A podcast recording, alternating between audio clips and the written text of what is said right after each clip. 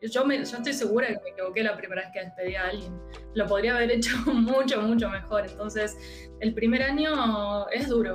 Eh, puedo decir que es, gratificante por un lado, pero es, es, duro también. Ahora ya llevo oficialmente un año, cumplí el primero de junio y cambia el escenario, cambia, eh, ya me siento mucho más empoderada, como ya pasé por todas las primeras cosas y ya puedo tomar decisiones más tranquilas. Hola, bienvenidos una semana más a Charlas con Managers. Volvemos y estoy con Jacín y Alejandro. Bienvenidos. ¿Qué tal? ¿Qué tal? Hoy, hoy estáis, la gente nos verá, pero hoy estáis la noche y el día. Uno con el fondo blanco y el otro con el fondo oscuro. Pero los dos de negro, ¿eh? El yin y el yang, ¿eh? los dos de negro. Ale parece que tengo un uniforme, porque solo viste de negro el tío. Bueno, los oyentes no lo ven, pero tengo un background hoy de flores muy, muy, muy especial. Que no, que no te pega nada, porque tu armario es camisetas blancas y negras. Y hoy estamos con la invitada de hoy, Fiore. Bienvenida. Hola, gracias. Muy feliz de estar acá. Que nos conocimos, bueno, me escribiste tú una publicación eh, recomendando el podcast para gente que, para ver la realidad de los managers, ¿no? Y cómo aprender. Entonces te escribí y te dije, ven, porque creo que puedes aportar muchísimo. Yo ya te conozco un poco más, pero la gente no. ¿Quién es Fiore y qué hace? Muy bien. Eh, bueno, soy argentina para empezar. Eh, acá estoy con, con, mi mate, me deberán tomarlo. Soy líder del equipo de marketing eh, en una consultora que se llama Grupo ISO. la consultora es, es, española de origen, ya lleva desde el 97 en el mercado, así que muchísimos años ya hablando de experiencia de, de cliente. Y bueno, mmm, algo muy interesante de ISO y que tiene que ver con mi rol es que está en, distribuida en muchos países. No se quisieron quedar solo en España, así que llegaron a, a Latinoamérica con, con todo. Eh, tenemos eh, franquicias, porque es un modelo muy interesante de franquicias en Chile, Colombia, Costa Rica, estamos llegando a México, eh, en muchos países, así que bueno, yo tengo el rol de liderar desde el corporativo el equipo de marketing, o sea, no solo el equipo mío propiamente en el que estamos trabajando en el día a día para, con, con, la estrategia de marketing del grupo, sino después coordinar con los distintos países a, a, nivel local la estrategia de marketing. Así que bueno, eso, eso, eso es mi rol. Eh, tendría mil cosas para contar, soy ingeniera química, no soy licenciada en marketing, pero eso es otra historia para otro podcast. Pero bueno, la, eh, estoy en el lugar donde quiero estar que tiene que ver con esto, con, con entregar valor, con comunicar y, y, bueno, con liderar sobre todo, que es algo que me apasiona. Para que la gente te conozca un poquito más, preguntas rápidas. Okay. ¿Qué es lo que más odias desde que eres manager? Al cuello ya. Empezaste con todo. lo que más odio, eh, tener la carga de tomar todas las decisiones. La verdad es que uno como manager obviamente tiene un rol de más responsabilidad, pero, pero no, y esto ya lo hablamos en algún momento, que, que es, no sabemos todo. Hay decisiones para las cuales el equipo, eh, a veces hay, hay, perfiles que conocen más, incluso a, niveles técnicos, que, yo mismo. O sea, mi rol es, de gestionar. Entonces, a veces siento que, el equipo se libera un poco, que las personas eh, descansan un poco porque al final yo voy a tomar la decisión. Eso es una de las cosas que odio. Quisiera que las personas fueran autónomas y, y, que no todo re recayera en mí. Así que bueno, espero no ofender a nadie, pero sí, eso es una cosa que más odio. La segunda pregunta es, si tuvieras que escribir tu estilo de liderazgo en una palabra, ¿cuál sería y por qué? Uf, facilísimo eso. Eh, acabo de sacar una newsletter que se llama Hyperhuman, que define okay. perfecto, creo que va, va, por ahí, lo podríamos decir. Eso es un nombre un poco tomado también de, de, la, de, la, visión de la empresa, pero tiene que ver con empatía. Mi estilo de liderazgo, sin dudas, es eh, persona a persona, empatía, sobre todo eso. Uh -huh. Vale, y ya la última, para que la gente termine de conocerte, es, seguramente tu equipo termine escuchando este podcast. Lo van Entonces... a escuchar. Sí, están esperando que salga. Entonces, esta, esta pregunta le va a encantar a tu equipo. Una cosa que ellos no sepan sobre ti. Es dificilísimo, de verdad, porque hablamos mucho y creo que creo que saben, saben casi todo. A ver, una cosa, creo que no saben que fui vegetariana durante tres años. Es lo único que no saben. Y tengo que ir a algo muy específico y muy detallista porque el resto lo saben. Hablamos mucho. Pero fui vegetariana durante tres años y eso puede ser una, novedad que se están enterando ahora, que le va a sorprender sobre todo a Mario, porque es fanático de las hamburguesas, eh, español que me llevó por las mejores hamburgueserías de España. Muy bien. Y, hablando de un poco lo que comentabas en, tu presentación del, modelo de tu empresa actual, que es, pues eso, múltiples eh, culturas, porque estáis en varios países, tú justamente viviste eso, ¿no? Viviendo en Chile y siendo argentina, trabajando en una empresa que realmente está en España, ¿no? Y ese es el tema de hoy, el podcast, hablar de cómo adaptarnos a los entornos culturales, por un lado como managers y luego cuando tenemos gente en el equipo que es manager o sea, perdón, que es de otra cultura. Sí. En tu caso, em, ¿cómo describirías vivir en, una cultura diferente o trabajar, en este caso como manager, en una cultura diferente a la tuya? Es, por un lado, desafiante, eh, que ahora vamos a, desarrollar un poco más el por qué, pero diría que sobre todo es enriquecedor. Para mí es maravilloso, o sea, yo desde, siempre supe que me, me, gustaba eso, o sea, yo tomé la decisión de de, mudarme, salir de Argentina para, poder conocer, el vivir la experiencia de, empezar de cero en otro país, no solo ir de vacaciones, sino, sino conocer en profundidad la cultura de otro país. O sea, es algo que yo creo que tengo de forma un poco innata, el querer conocer, siendo que el mundo es muy grande y hay, hay cosas muy interesantes y quería vivir eso. Eh, por eso ahora vivo en Chile, pero me voy a mudar a España porque es algo que me apasiona. Estudio italiano, eh, mi pareja es hondureño, sea, lo hablamos antes de que sí, me encanta el poder conocer otras culturas, pero no deja de ser un desafío. Eh, cuando uno empieza a trabajar con otras culturas hay, hay diferencias que, que uno no es tan consciente. Hay, hay diferencias que son muy obvias y otras que son muy sutiles y que por ahí no, no, las tenemos muy presentes. Y ahí, bueno, por ahí me estoy adelantando, pero el tema de la diferencia entre Chile y, o Argentina con España, o Latinoamérica en general, diría con la forma de comunicar de España, tiene, tiene una diferencia importante. Si quieren, hablamos, hablamos un poco de, eso. ¿Te, puedo preguntar, te puedo preguntar cuando, cuando llegaste a Chile, eh, de Argentina, ¿qué, es lo que más te chocó culturalmente? Bueno, me, me, chocó que son países que son, están uno pegado, pegado al otro, los dos hablamos español, pero el español de Chile es totalmente distinto al español de Argentina. Entonces, lo primero que me chocó fue que tuve que aprender a hablar de nuevo, en muchísimas palabras. Por suerte tuve buenos amigos que me, me fueron traduciendo, pero sí, el, el aprender a comunicarse eh, con, con, las palabras locales me pareció impresionante. Y después la forma de ser. Los argentinos creo que somos más parecidos a los españoles en ser eh, muy pasionales, eh, a veces más demostrativos.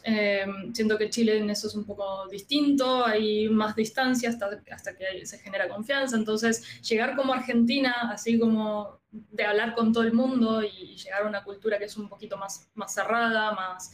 Eh, sí, eso, como que les cuesta más soltarse, generar esa confianza, también me chocó, siendo que estamos, son países que están uno al lado del otro.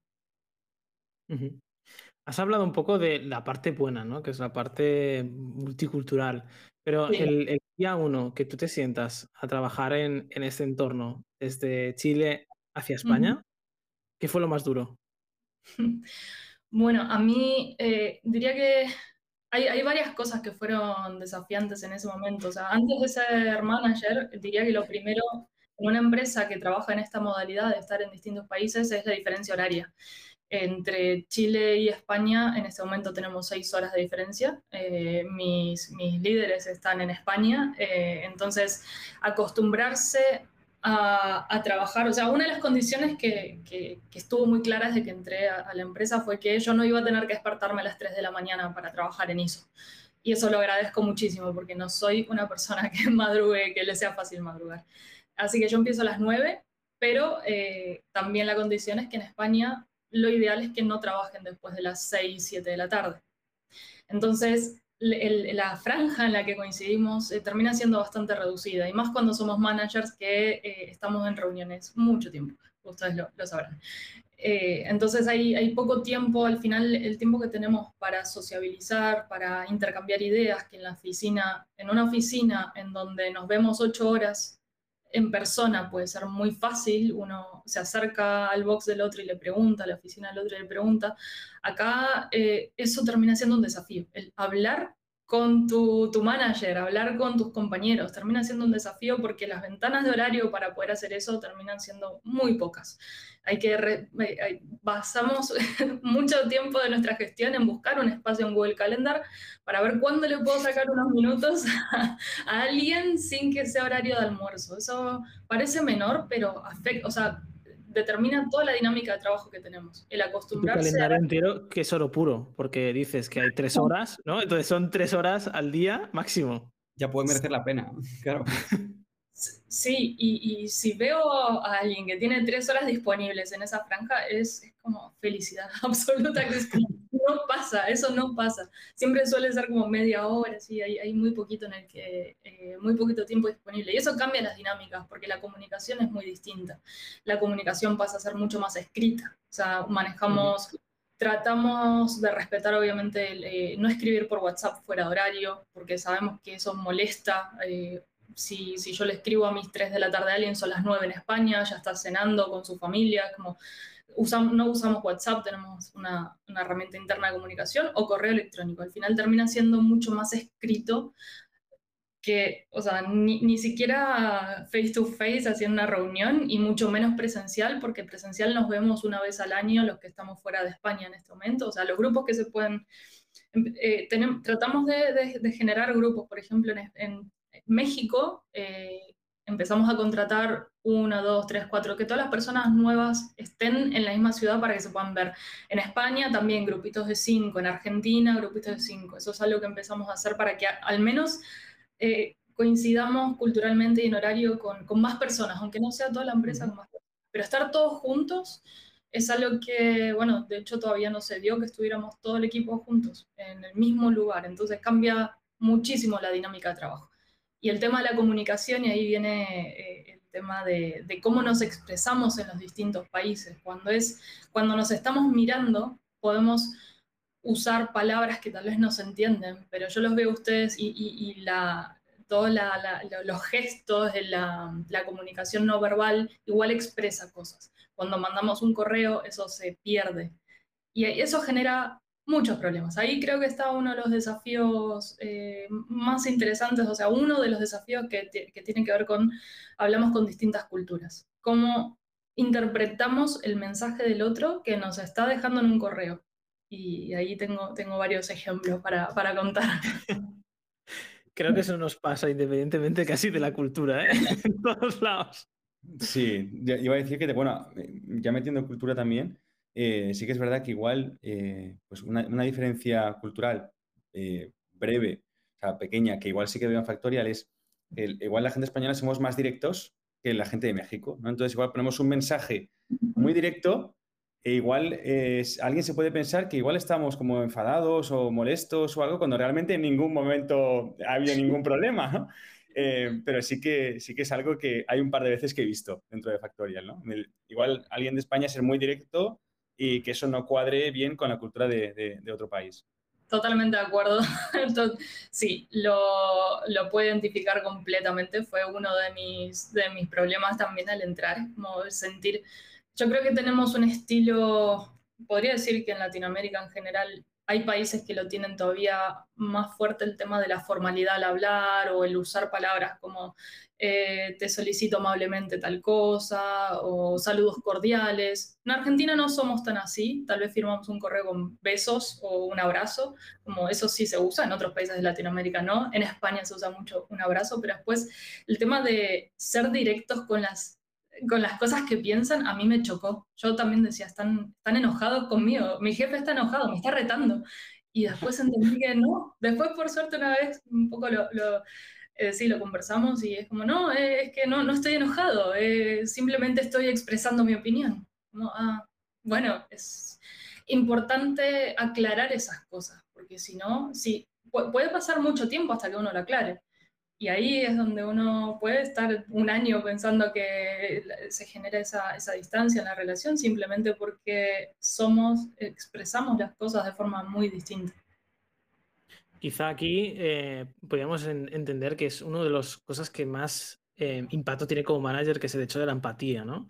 De entender ya no solo que tú puedas tener una forma de liderar y una forma de comunicar, sino el también entender cómo pues, la persona que tienes delante puede reaccionar o entender la forma que le estás comunicando las cosas, ¿no? Y el, y el mensaje, ¿no? Aunque el contenido sea el mismo siempre, que yo creo que eso nunca debe cambiar, eh, eso sí que puede afectar, ¿no? Yo, yo, por ejemplo, en casos en los que yo he tenido varias gente en, el equipo que ha sido de países muy distintos a España, muy, muy mm. distintos, de Europa del Este, de África, eh, incluso he trabajado con, con gente de América. Eh, tienen formas de pensar muy, muy distintas en, en muchos aspectos no solo comunicación, sino que a veces también su, percepción del trabajo eh, o, de, tomar decisiones o de, ciertas decisiones es muy diferente a la que, a la que tenemos aquí, ¿no? Yo, por ejemplo, por poner un ejemplo y no quedarme en, la nada, eh, tuve una persona que era de, Europa del Este eh, y la percepción que tenía del trabajo era muy diferente a la que quizá tenemos aquí, ¿no? Era una percepción del trabajo en la que en Factorial, por ejemplo, quizá también es un caso muy de Factorial, ¿no? Pero en Factorial tenemos una cultura de, tenemos mucha gente junior, intentamos desarrollar el talento, que crezca, ¿no? Entonces, no contratamos siempre gente senior ni experta en sus áreas, ¿no? Sino que contratamos muchas veces gente que acaba de salir de la carrera. Em, entonces, esta persona justamente no entendía por qué teníamos gente así, ¿no? su percepción era, todo el mundo debería saber perfectamente lo que está haciendo en su puesto de trabajo y yo en ningún caso debería tener que explicarle a nadie lo que tiene que hacer o enseñarle, porque ya deberían venir aprendidos. Este es un ejemplo eh, drástico, ¿no? Pero es un ejemplo que me encontré yo. En este caso, tú, Fiore, desde el punto de vista ya más de, liderazgo, ¿qué retos te has encontrado en el camino? Más allá de los que eh, ya has comentado, ¿no? Pero a la hora de, no sé si hacéis one-on-ones, si hacéis reuniones de planificación, ¿no? Si a la hora de dar feedback, ¿no? De hacer evaluaciones, no sé qué hacéis, ¿no? Pero ¿cuáles son los retos que tú te has encontrado ya más como líder? Bueno, eh, hago todo lo que mencionaste, todo.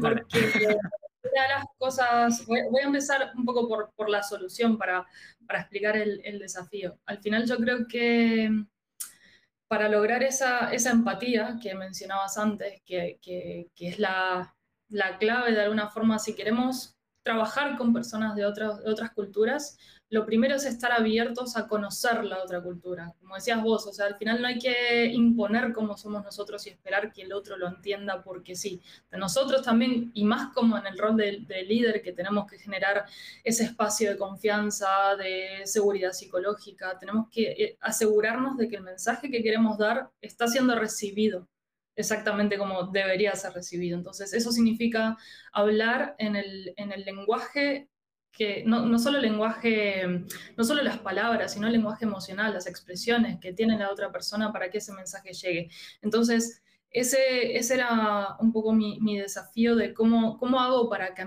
para, para que lo que quiero decir llegue. Yo, por ejemplo, como decíamos antes, en España son muy directos, entonces en, en, Argentina yo creo que somos un poco más, pero no tanto, entonces incluso a mí me cuesta con, con mi equipo, eh, decía que, que, uno de los chicos es español, entonces tuve que aprender a ser más directa, cosa que a mí me, me, me cuesta, pero es algo que... Como no nos quedan las cosas claras.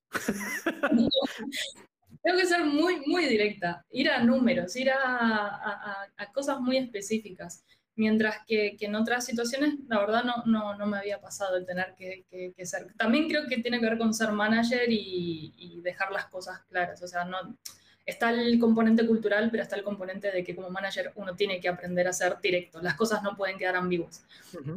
Entonces... Y una pregunta, ¿esto, esto que acabas de comentar, ¿En qué te afectó? O sea, ¿en qué, ¿en qué sentías que te afectaba el hecho de no ser directa o lo suficientemente clara a veces? En no trasladar bien las expectativas. En qué es lo que se espera de alguien en un equipo. O sea, ¿qué es lo que estás esperando de esa persona? A veces uno puede creer que la otra persona lo entiende, porque yo digo, no, pero si para mí está clarísimo, si hay que hacer esto, esto y esto, en mi mente está clarísimo, pero si la otra persona no lo, percibe igual, porque tiene otra idea de cuál es su, función y qué es lo que se espera, es un problema. Entonces hay, hay una, como una ruptura, hay una desconexión. Yo estoy esperando algo que la otra persona no lo hace y al final yo reflexioné sobre eso y digo, tal vez es...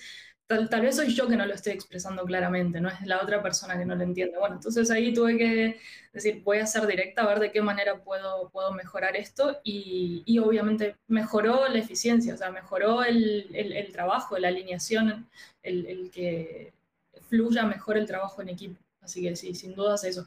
Pero el cómo tiene que ver con lo que decías antes, los one-on-ones, para mí, tener estos espacios de, de retroalimentación, de comunicación, de aclarar cosas. Algo que no sé si, les habrá pasado a ustedes con, trabajar 100% eh, remoto, es no tener más estos espacios de oficina. A mí lo que me generó es que las conversaciones terminan siendo todas sobre trabajo.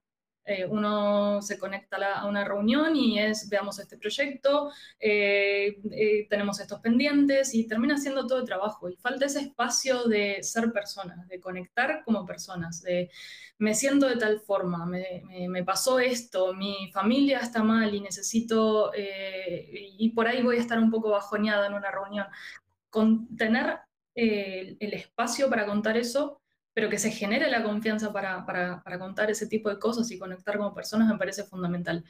La forma en la que lo hice fue con los one-on-ones, creo que son una herramienta fundamental, el tener, mm, cuando uno está en grupo no cuenta lo mismo, o sea, hay que conectar con la otra persona con la que está hablando, aunque sea a través de una pantalla, pero estar 100% escuchando a esa persona y, y hablar de cosas que no sean trabajo, para mí los one-on-ones no son para hablar de pendientes, son para hablar de cómo te sentís, cómo te puedo ayudar a que seas mejor eh, en tu rol, cómo como manager te puedo dar más recursos para que vos mejores. Entonces los one-on-ones eh, me parece que son fundamentales. Después, después sí están las horas reuniones, los weeklies para organizar tareas, los comités, bueno, ahí estoy hablando un poco de mi equipo, después está la parte del resto de la empresa que es, bueno, comités para, para debatir temas, para ver cómo se, qué palabras tema de redes sociales para nuestra empresa es, es, un tema delicado porque eh, palabra empleado y colaborador, en España, en España se dice empleado, en Chile se dice colaborador, entonces bueno,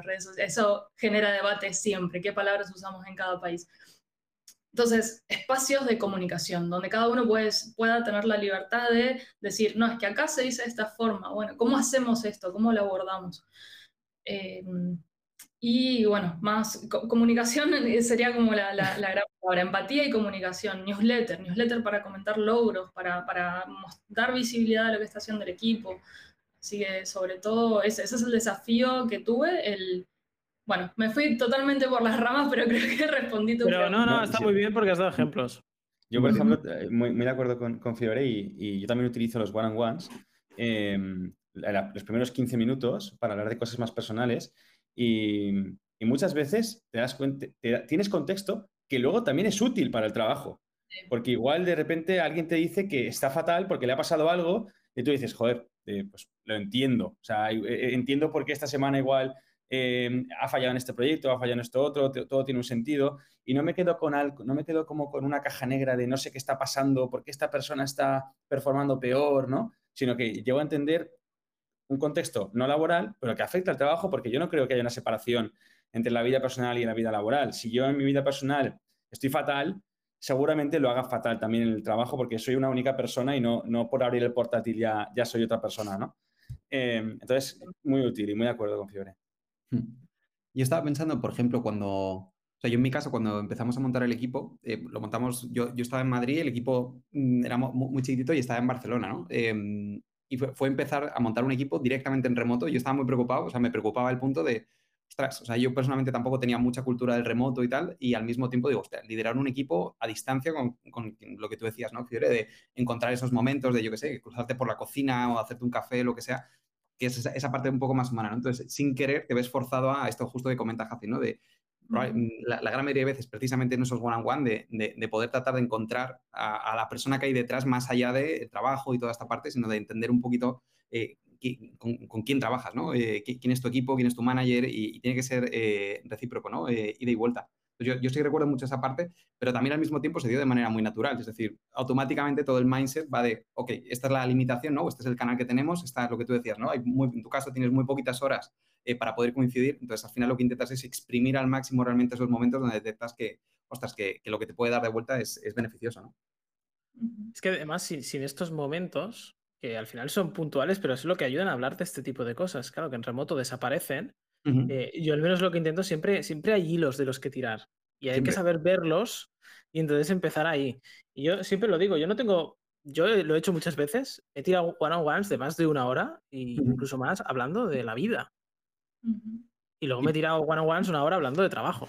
Está bien ambos, está bien ambos, no, no, me preocupa. Pero al menos lo que sí tengo claro es que para estos casos que comentamos, sobre todo de cultura, el hecho de de entender a la otra persona y tirar del hilo en estas veces en las que detectamos algo o vemos algo y empezar a tirar, hombre, yo por, con esta persona, por ejemplo, que ponía el ejemplo, fue tirar del hilo. Oye, pero ¿por qué te molesta enseñar a alguien?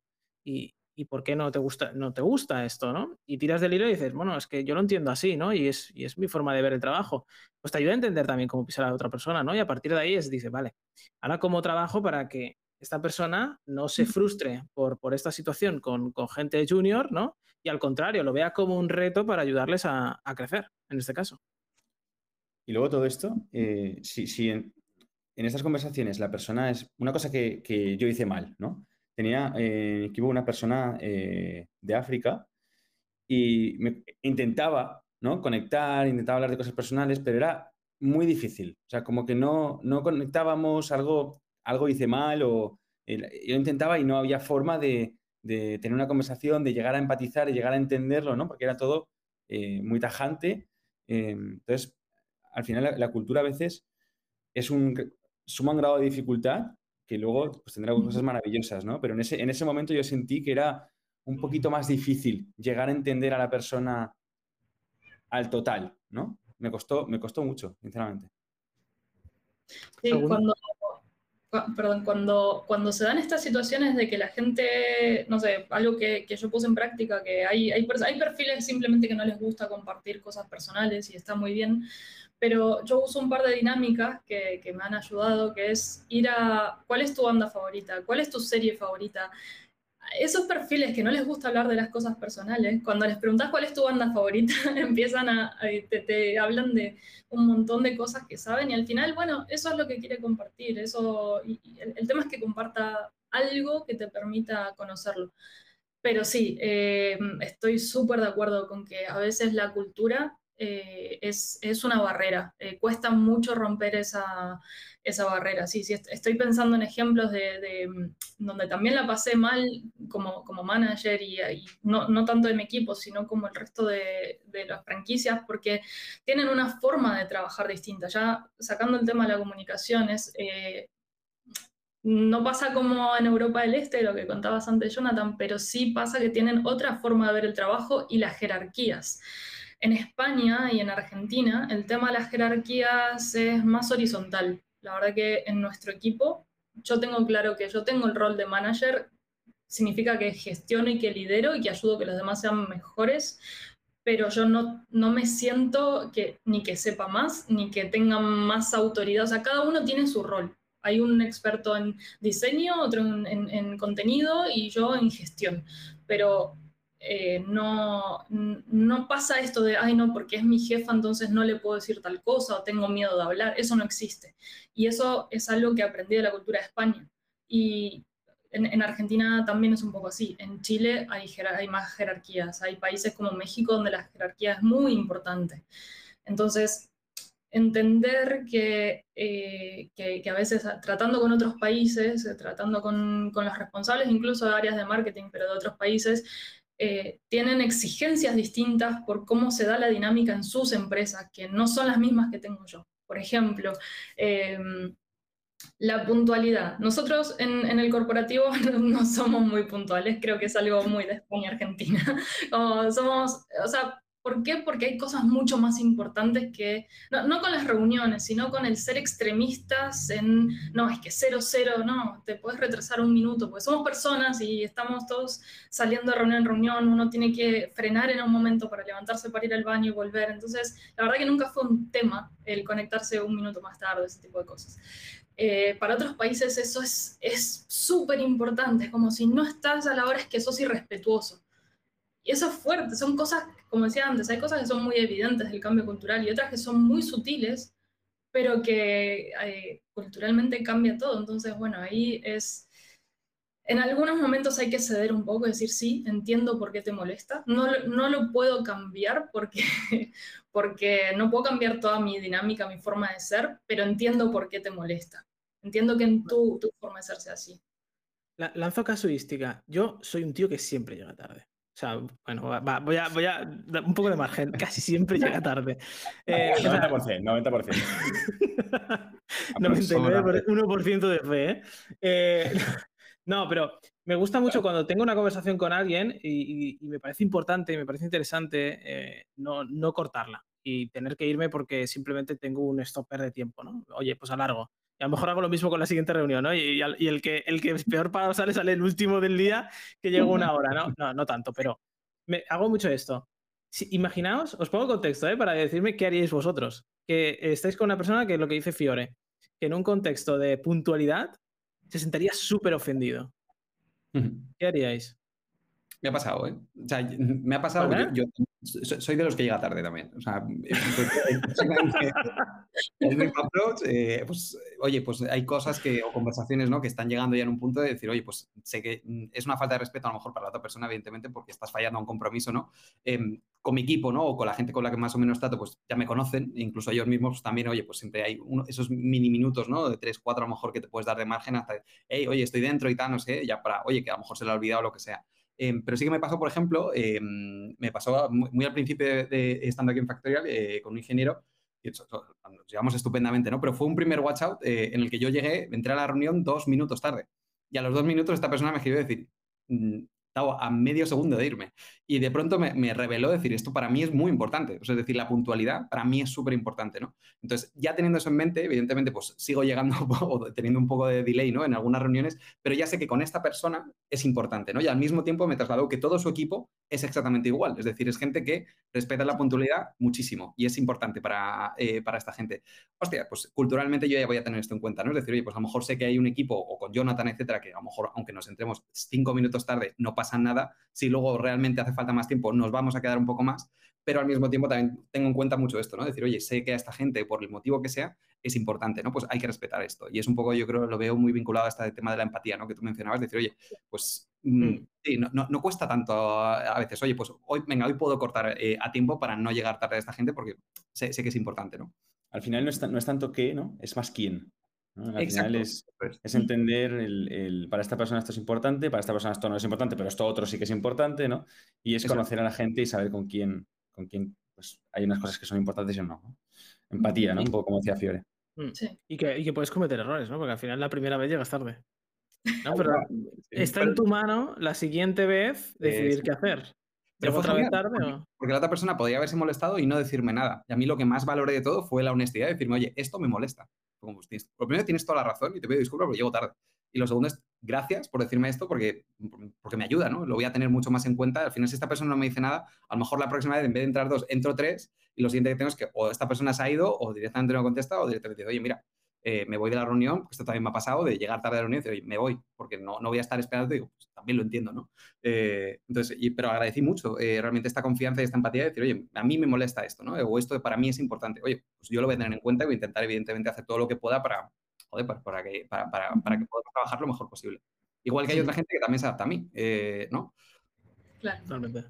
Respecto también a lo que comentaba Fiore, nosotros también tuvimos un caso de una persona que era de, de América y que tenía esa percepción justo de lo que comentaba de la jerarquía. Eh, esa persona entendía que el manager debía ser la persona más experimentada, senior, que era la persona que iba a, mentorizar, ya no digo ser manager, sino mentorizar a todos porque era la persona más experta. Y si no lo era, era un problema, porque esa persona no debería estar ahí.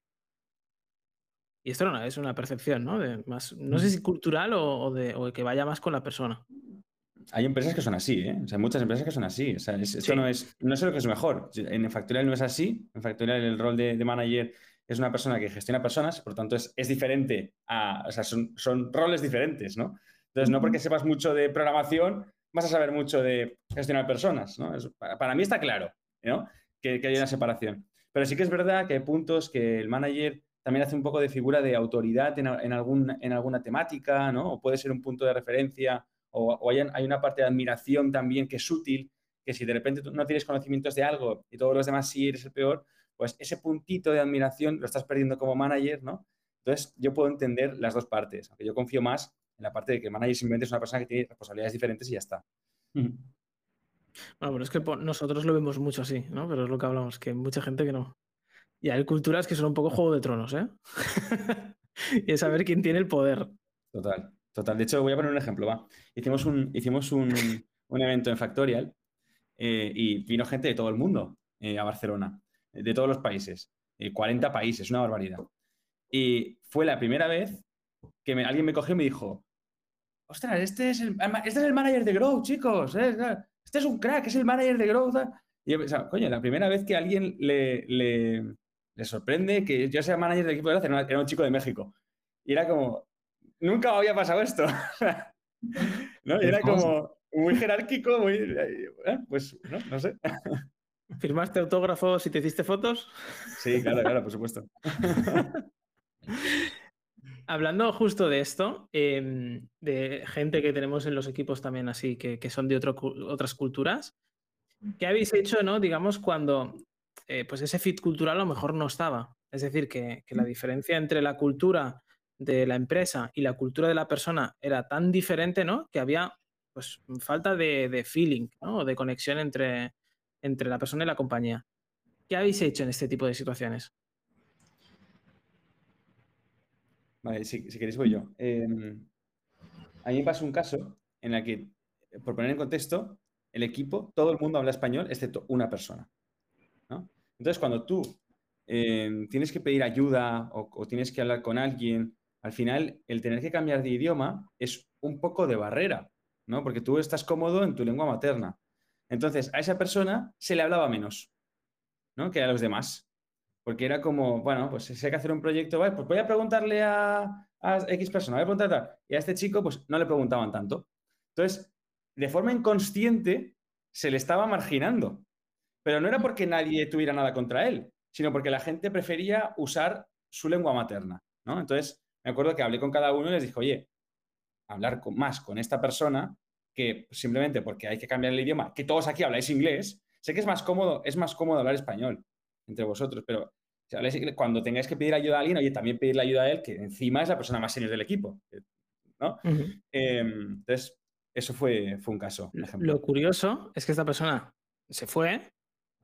Eh, bueno, de hecho se fue, se fue a otro equipo de, Factorial, pero en, el tiempo que nosotros, por ejemplo, siempre hacíamos las, reuniones en, en, español. Hasta que esta persona entró, entonces empezamos a hacerlas en inglés, ¿no? Pero también era lo que comentaba Jaci, ¿no? Que lo fácil era, bueno, pues vamos a hablar eh, con la gente que habla español. Lo curioso es que al poco tiempo alguien dijo, oye, ¿por qué no seguimos haciendo las reuniones en inglés que me verían muy bien para seguir aprendiendo inglés? y, desde entonces volvimos a hacer las reuniones en inglés, aunque no hay nadie a día de hoy, creo, que no hable castellano. Exacto. Tal cual. Nosotros lo teníamos como norma. Es decir, igual, lo fácil es, eh, pues, este, nuestro equipo todos hablamos castellano, no hay necesidad, ¿no? Pero en el momento en el que una, o sea, cualquier persona que se conecta a una llamada o lo que sea que no hable castellano, inmediatamente el, switch tiene que ser automático. Es decir, con que haya una sola persona que no domine el idioma, aunque le hayas escuchado hablar en castellano, todo hay que migrar. O sea, es decir, tenemos que entrar en, este mindset. Y esto también nos pasa mucho con la documentación. A mí me pone muy nervioso decir, oye, tú lo estás escribiendo para ti, para ti está clarísimo. Eh, estás trabajando con un mercado alemán, estás trabajando con un mercado de Italia, con Francia, con Portugal, con Brasil, eh, con Estados Unidos y me estás documentando en catalán, que yo lo entiendo, que sea lo más rápido, lo que, pero es que ni yo mismo entiendo catalán.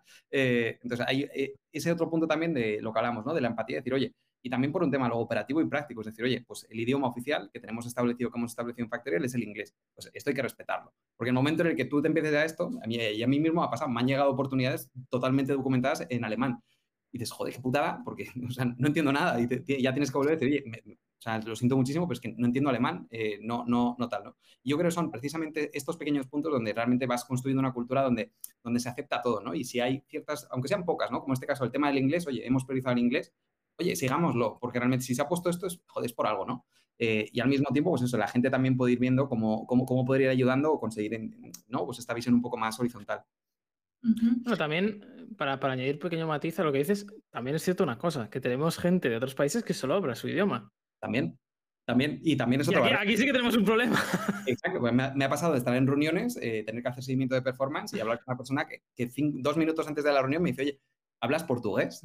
Joder, lo siento muchísimo, ¿no? No hablo, mm, pero ni media palabra de inglés. Entonces, claro, ya es una puta decir, oye, pues esta reunión no la puedo tener, este feedback no lo puedo tener y al mismo tiempo decir, ¿cuánta más gente tienes, está en el mismo punto, ¿no? Y cómo, cómo vamos a escalar o cómo vamos a resolver esto. Es una putada también al mismo tiempo. O sea, es ida y vuelta, ¿no? Sí, yo creo que cada equipo, más allá del país en donde esté, o sea, está la cultura que tiene que ver con el país, pero después hay una cultura que es de la organización y más aún siendo como más granular del equipo. Cada, cada equipo tiene su propia cultura, entonces es muy probable que la persona que venga de afuera tenga otra, otra forma de trabajar, otros valores, otra...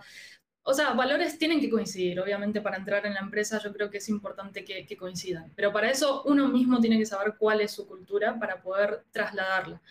Eh, ahí tenemos, en, mi caso estoy pensando en distintas formas, todavía no lo tengo tan claro en cómo, cómo hacer para trasladar esa cultura que a veces es tan intangible, está, todos la vivimos, pero primero que es algo vivo que se va construyendo con, eh, con las nuevas personas que entran, va evolucionando a medida de que, de que, la empresa va evolucionando. ¿Cómo hacemos para llevarla a otros equipos? Nosotros, eh, como les decía antes, en el corporativo tenemos una forma de trabajar, esto de no ponemos tanto foco en la puntualidad, pero sí ponemos foco en eh, la pasión en el trabajo, no sé, en, la, la prolijidad, no sé podemos tener errores de tipeo, pero nunca vamos a dejar de contestarle a un cliente. Como tenemos ciertos valores que, que, nos caracterizan mucho como, como, como empresa, como, corpora, como equipo de trabajo, como corporativo. Después están los otros países con sus propias culturas, que son de país y de, y de equipo, de personas que forman esos equipos. Para mí es un gran desafío el cómo hago para trasladar nuestra cultura, que al final es el ADN de la empresa, porque por eso somos el corporativo, para el resto de los equipos, el cómo se hace. Tengo algunas ideas, por ejemplo, a mí me encanta Sapos, la historia de cómo con el, libro de cultura que crearon entre todos lograron documentar cuáles son los principios fundamentales de, Sapos. Lo hicieron entre todos, no fue solamente que Tony sí decidió cómo, cómo hacerlo, sino que eh, todos aportaron ahí. Me encantó esa historia porque eh, fue una forma de hacerlo, de co-crear la cultura, que todos estuvieran reflejados ahí. No lo implementé, pero creo que es algo, no sé si ustedes tienen alguna experiencia en eso, en cómo documentamos la cultura, pero a la vez para que sea algo que, esté vivo, y cómo hacemos para trasladarlo a otras culturas que son distintas, o a un miembro nuevo del equipo que se esté sumando, que posiblemente traiga una cultura un poco distinta, cómo hacemos para, para trasladarla y proyectarla. Yo creo que en las, de nuevo, a las oficinas eh, es mucho más fácil, porque de persona a persona estás conviviendo todo el tiempo, pero cuando estás en remoto y en otros países y con todas esas barreras que decíamos antes, ¿cómo haces realmente para, en, en, equipos tan distribuidos para que llegue esa cultura, ese ADN que nosotros tenemos? No sé si ustedes lo dejo lo planteo, no sé si ustedes tienen alguna experiencia en Factorial con eso. Bien, en, quizás en esto te puedo, te puedo arrojar, te puedo contar cómo lo hemos hecho nosotros, ¿no? O qué problemas nos hemos enfrentado, por ejemplo, con el tema de la cultura, porque al final es esto. O sea, tenemos una cultura enorme, tenemos distintas oficinas, etcétera, y esto, a medida que fuimos escalando, de pronto la cultura empezó a ser un problema, ¿no? Eh, la gente que lleva mucho más tiempo la tiene muy enraizada, muy dentro, pero cuando pasas de 70 empleados a 1000 en menos de un año y medio, es muy, Exacto. esas cosas que pensabas que o, se daban por hecho que estaban claras, de pronto te das cuenta de que no estaban tan claras eh, y de que ese conocimiento heredado eh, que se va transmitiendo a lo mejor no va tan rápido como cuando bordeas a, de pronto a 300 personas en, apenas un par de meses. Ostras, eh, entonces, problemas, o sea, al final nosotros lo que sí que podemos identificar relativamente rápido, por eso creo que lo tuvimos muy claro, es lo que no es negociable, ¿no? En cuanto hablamos de cultura, es decir, qué cosas realmente no son negociables. Y dentro de una cultura lo hemos hablado muchas veces, si, si, en una cultura, una empresa entra todo el mundo, significa que, pues, que, no lo tienes bien definido, ¿no? Pues si en tu empresa va todo el mundo, ostras, tienes un problema. Eh, entonces yo creo que son tener muy claro realmente qué, son esas cosas que no son negociables, es decir, cuál es tu cultura, cuál es nuestro mindset, ¿no? Que esto pues generalmente viene heredado pues la gran mayoría de veces por fundadores, pero luego también lo que tú decías, se va construyendo en el día a día en base al talento que vas conociendo, el aprendizaje que vas llevando y, y cómo lo vas incorporando luego en el día a día. Entonces, tener muy claro qué es lo negociable y lo no negociable, lo que nos permite es decir, vale, esto es lo, que tiene que ser, ¿no? Em, y está más cercano casi a una dictadura que a una democracia, eh, pero porque ahí es donde tienes que ser fuerte y decir, ser honesto, decir qué es, qué, talento necesito y qué talento no, no me sirve. Y no pasa nada, es gente que no, que no valga, es gente que no va a funcionar aquí simplemente por, por mindset, ¿no? Y luego, precisamente, es el, segundo punto, ¿no? nosotros lo hemos basado mucho en un mindset. Es decir, esas cosas que no, no, no negociables que, que, que, menciono están la gran mayoría de veces vinculadas a un modelo de pensamiento. Es decir, da igual de dónde vengas eh, si te haces las preguntas adecuadas, ¿no? Y ese mindset al final es completamente eh, global. Eh, y es una pregunta que se puede hacer todo el mundo, independientemente de dónde vengas, es una manera de enfocar el negocio, es una manera de enfocar la toma de decisiones.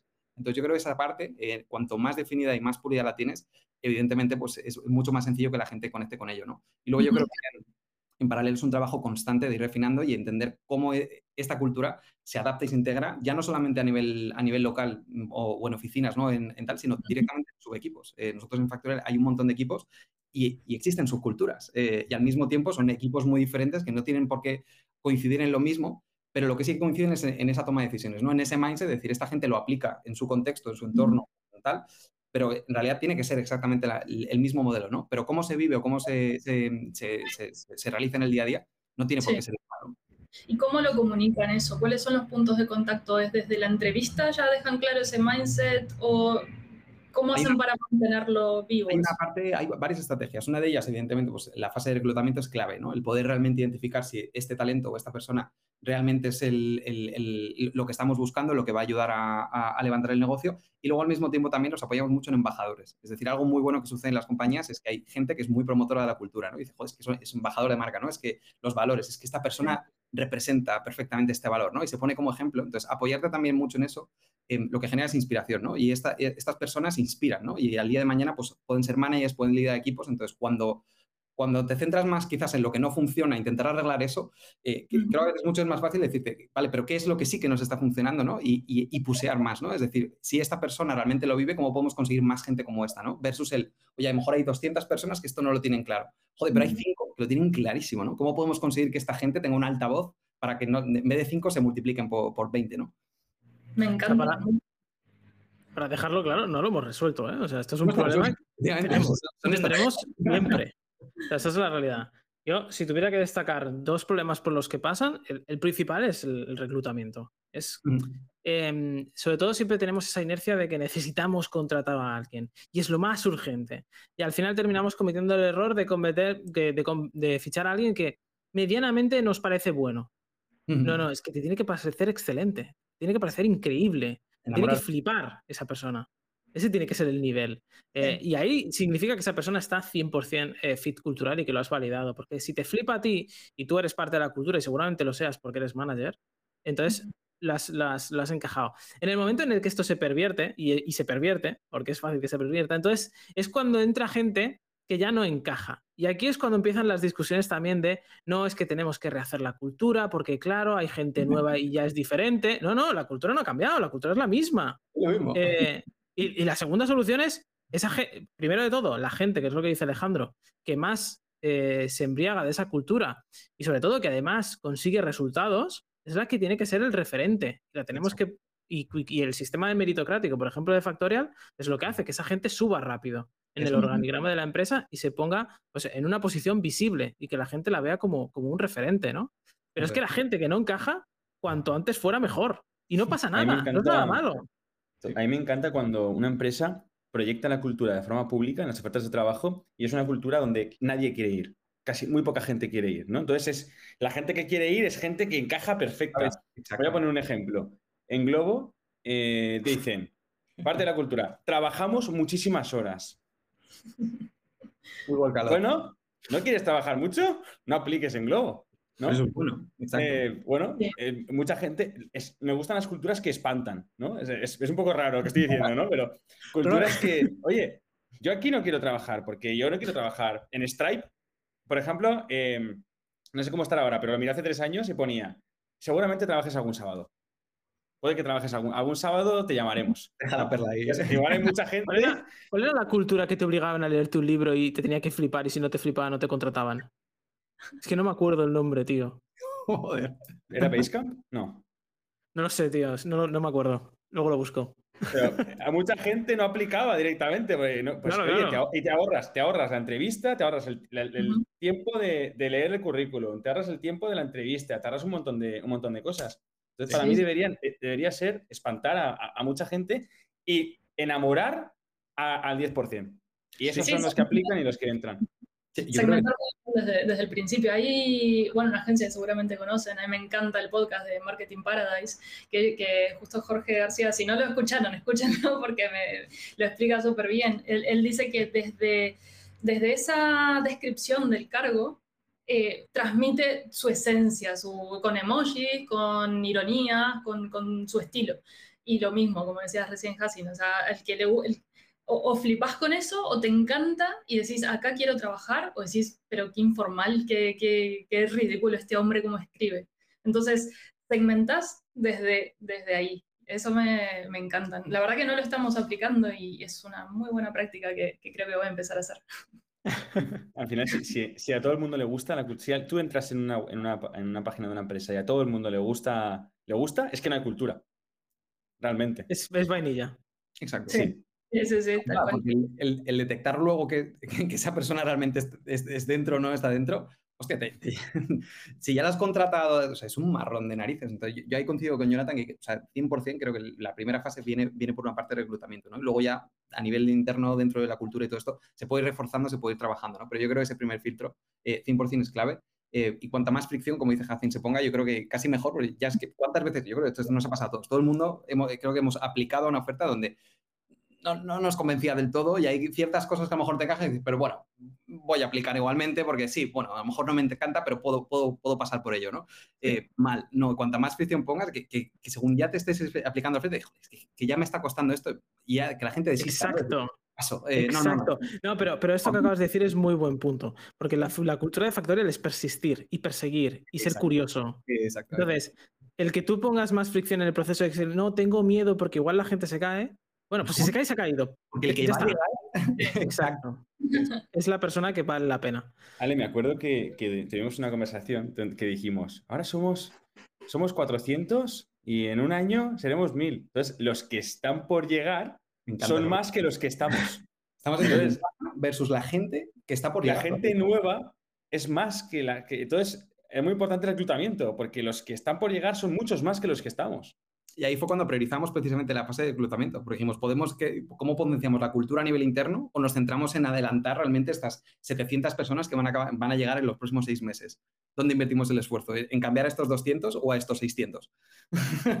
y ahí cuando ya ves la diferencia, dices, hostia, pues a lo mejor tiene más sentido asegurarnos de que, de que toda esta gente que ya viene, porque los que están dentro, están más dentro o no, pero ya, ya están impregnados con la cultura. Esta gente no. Más nos vale asegurarnos de que cuando entren sea, sea, sea esto, ¿no? Y luego lo que dice Jonathan, es un problema sin resolver. O sea, esto es constante, constante. Sí. Eh, ahora, la, pregunta, no, no, quiero decir difícil, porque, pero es una pregunta de, de mojarse. ¿Forzáis la diversidad? ¿Sí o no? Y si creéis que hay que forzarla o no. La diversidad cultural. Sí. Yo más que forzarla, fíjate, o sea, no, yo, no siento que la fuerce, o sea, es, es, algo que tengo en cuenta, evidentemente, pero, es que no lo sé, o sea, pasa de forma natural, o sea, no, no es algo que vaya buscando. O sea, forzarla, para poner contexto, ¿eh? o sea, forzarla me refiero a ir específicamente a decir, oye, voy a buscar gente de otros países porque en el equipo hay el 70% de gente de España. Yo no lo hago. Yo no, lo hago y hay una, hay una cosa que, que, que, empecé a hacer porque creo que, porque creo que es bueno que, lo, que, que exista. O sea, creo, que sí que creo que la diversidad cultural aporta. Entonces, no lo hacía. Y una cosa que sí que empecé a hacer es no, no ir adrede a por una persona eh, que sea culturalmente diferente al equipo para que lo enriquezca, pero sí, igual, si recibo 500 currículums, pues quizá ordenarlos y empezar a mirar eh, aquellas personas que, porque al final, eh, si tienes varios puestos de trabajo, pues igual empiezas a, hacer entrevistas con los que primero miras y es más probable que entren, ¿no? Entonces, como que ordenando esas, esas candidaturas, hace que sea más probable que entre alguien eh, pues que, sea más, más diverso y, enriquezca el equipo. Pero luego, una vez en las entrevistas es todo igual, o sea, no, no, no, no discrimino. Pues Nosotros estamos, o sea, está tan embebido en, nuestra, en nuestro ADN el estar en tantos países que nosotros sacamos búsquedas y que llegue donde llegue. La verdad que es como decía Ale recién, es, muy, muy natural cómo se da la, la, diversidad, porque al no tener en el corporativo, si bien hay una oficina, en España hay cinco o seis personas, al final estamos todos distribuidos en el mundo. Al no tener una oficina donde nos reunamos, al final, y los managers, bueno, yo estoy en, soy argentina en Chile, eh, la otra manager es argentina en Valencia, la otra eh, vive en Ecuador y es de Ecuador, y así, estamos distribuidos por, eh, por distintos países. Al final... Mm, estamos tan acostumbrados que en el equipo haya gente de todos los países, ahora sí voy a hacer la aclaración de habla hispana, porque no tenemos nadie que hable otro idioma, eso sería un, desafío gigante porque si bien hablamos inglés, la verdad que no tenemos nada en inglés, ni siquiera materiales muy pocos, tenemos que trabajar más en el inglés y en el portugués, pero, eh, pero después sacando eso de cualquier país, o sea, lo que buscamos es talento.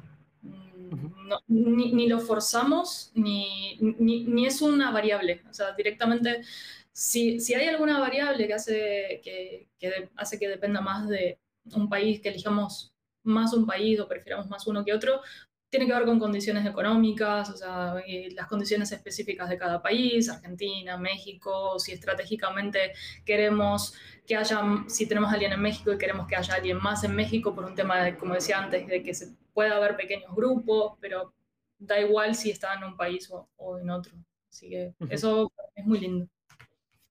Y es que mm, siempre lo he dicho, ¿eh? creo que no hay nada más antidiverso, o no sé cómo llamarlo, que, que mirar un número. O sea, si estás mirando un número, e, es todo lo contrario. yo estoy muy de acuerdo con lo que dice Fiori, es, algo natural. Eh, eliminemos las etiquetas, al final todos somos personas, independientemente de género, raza, condición, lo que sea. Somos personas y cada uno, independientemente, a ver, eh, lo que sí que entiendo que es normal y, en cualquier empresa del mundo es que si tú estás en un país, pues, pues lógica, vas a tener más gente de ese país, pero, pero es por lógica. No es mm. porque seas racista. Eh, tiene sentido. La gente va a aplicar a lo que está en su entorno cercano, que le es más conocido, eh, y también te, será mucho más fácil, seguramente como empresa, dar esas facilidades a la gente que está dentro de tu país. Siempre va a ser muy difícil, más difícil todo lo demás, porque requiere infraestructura y requiere otro tipo de, problemas que no tienen nada que ver ni siquiera con lo cultural. Tienen que ver con, con temas más políticos y, económicos. Entonces, a partir de ahí, oye, si se da, bien, que no se da, pues no se ha dado. Yo para, mí, para mí el matiz va muy en la línea de, del último que ha hecho Jaci, ¿no? Es, no es discriminar, porque yo a lo mejor por momentos sí que lo he visto más decir, hostia, pues prefiero tener a alguien con que sepa que me voy a poder comunicar mm, sin ningún tipo de problema desde el minuto cero, ¿no? Y luego al mismo tiempo digo, joder, es que a lo mejor me estoy perdiendo gente 40.000 veces mejor o con un talento increíble por una tontería como el idioma o la comunicación. Entonces, evidentemente me tengo que poder comunicar con esta persona. Por señas no, eh, pero si puedo mantener una esta, eh, para mí el punto es no es discriminar, eh, sino al revés, es romper esa esta y estar abierto a que venga cualquier persona donde venga, lo que dice Jonathan, independientemente de todos estos factores, estoy abierto, voy a escucharlo. Lo que sí que tengo claro es voy a contratar al, talento que considere mejor que, mejor se adapte y todo esto, pero no voy a tener en cuenta esta segmentación, ¿no? Y tampoco voy a diversificar desde el principio, es decir, no voy a buscar, no, que entre, quien realmente quiera, quiera aplicar aquí y luego obviamente pues eh, eh, ya, ya, eso, el tema de selección, ¿no?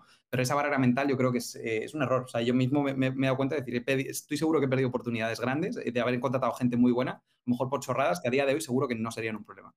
Puede ser, pero también ten en cuenta una cosa, por ejemplo, lo que decía Fiore. Yo he visto, por ejemplo, gente de Chile hablando castellano. Cuesta mucho entenderlos, de verdad. O sea, porque utilizan palabras incluso que no, que no son comunes. Entonces, lo primero que necesitas es poder entenderte con esa persona. Pero ya no es solo una cuestión, ya no es solo una cuestión solo de tú como manager, es que es una cuestión de que luego esa persona se tiene que comunicar con mucha otra gente. Si nadie le entiende, ¿qué, ¿qué, haces? Yo, claro. Exacto. Entonces, yo creo que sí que también hay un punto de que, oye, también hay cosas que es coherencia. Eh, ya para acabar, muy rápido, en 10 segundos, ¿qué consejos le daríais a un manager que se encuentra en una de estas dos situaciones que hemos estado comentando todo el podcast. Es decir, entra en otra cultura en la que no se siente identificado, ¿no? de, de país, quiero decir, o tiene una persona en su equipo pues, que es de otra cultura, de otro país. Conocer aprender de esa cultura, sin duda. Cualquiera de los dos casos es, tenés que conocer las palabras que usan, cuáles son, o sea, tratar de, generar estas conversaciones con la otra persona. Si es una persona que se está sumando, el preguntarle eh, cómo empezar hablando de cosas, como decía, más eh, neutras, como cuál es tu serie favorita, qué haces, qué comes. Hay una pregunta que me gusta mucho, que es cuál es tu comida favorita de tu país, y ahí te empiezan a contar cosas. Entonces, de a poquito ir construyendo ese conocimiento sobre la cultura yo creo que eh, estando en remoto es necesario en algún momento conocerse presencialmente, eh, poder estar en ese país. Si, si, si yo voy a ser manager, en mi caso yo soy manager para todo Latinoamérica y España, entonces no, no creo que pueda viajar a todos los países, al menos en el corto plazo, pero si fuera un país en concreto, trataría de, o sea, sí viajé a España cuando, hace un año, para conocer a, a, a la empresa, a la oficina personalmente. Me parece que estar ahí y, conocer sí ayuda, o sea, embeberse con cosas del país para después entender cuando te dicen, no, es que me voy a, tal lugar o es que voy a hacer esto, es que es, entendés de lo que te están hablando. Creo que eso principalmente, tener la apertura eh, para, para, aprender de, de, la otra cultura.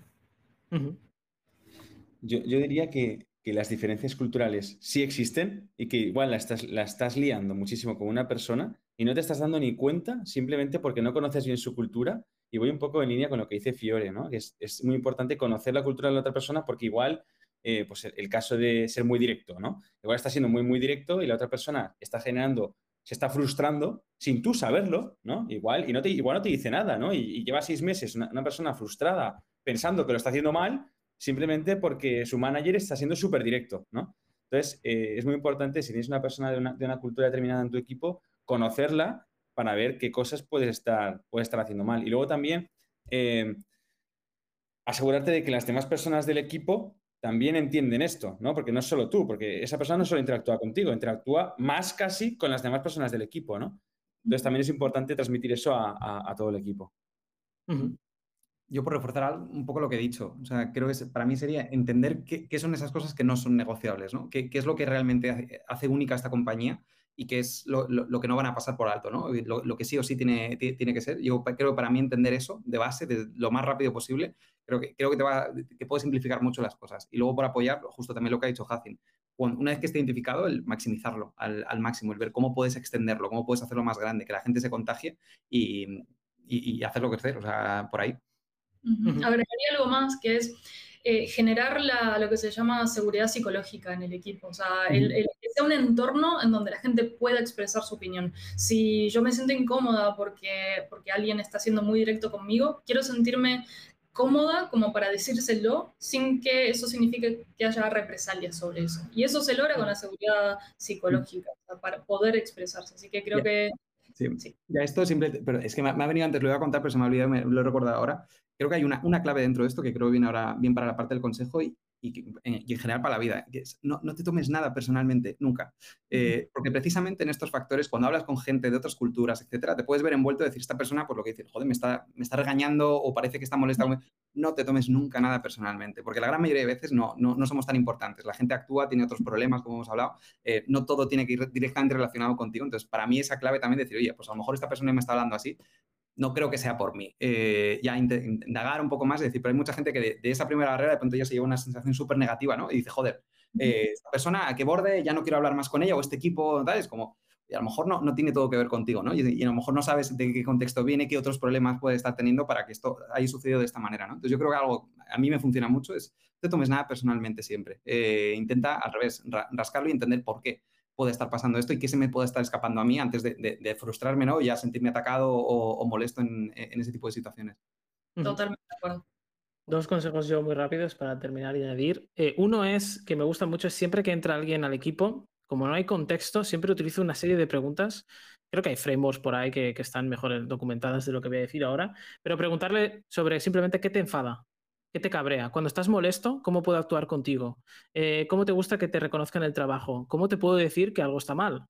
Y este tipo de cosas, cuando no, no hay un contexto previo y no hay un, no sé cómo decirlo, ¿no? No hay, no hay, una preconcepción, es fácil que alguien sea sincero contigo y te diga realmente lo que le molesta o no. Esto puede cambiar luego con el tiempo y decir, oye, pues mira, no fui del todo sincero y hay algo más, ¿no?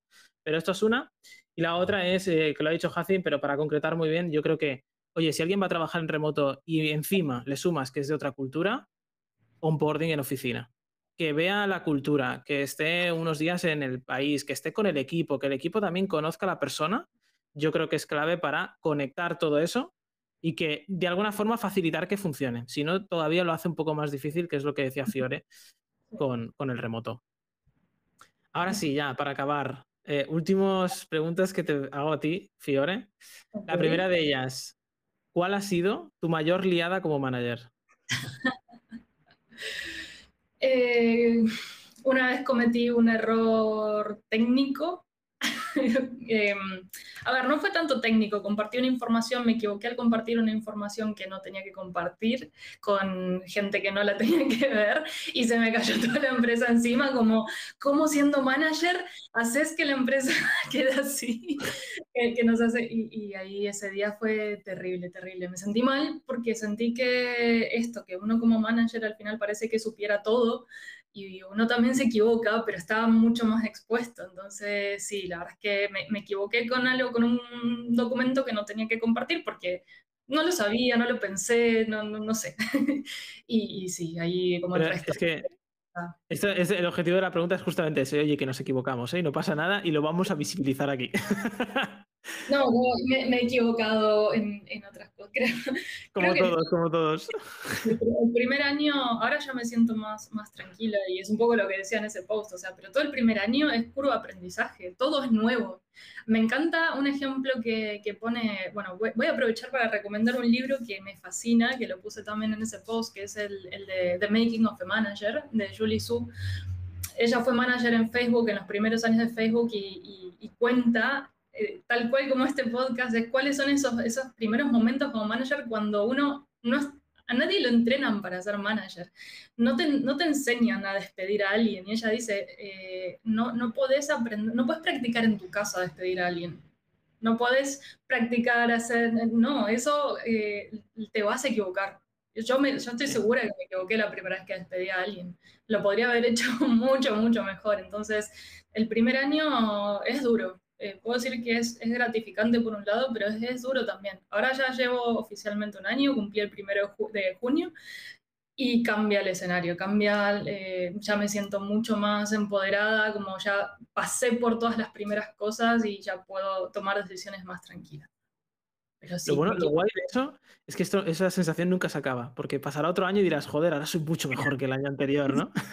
y siempre, y siempre piensas, ya he llegado a mi techo, ¿no? Y pasa otro año y dices, qué lejos me queda todo.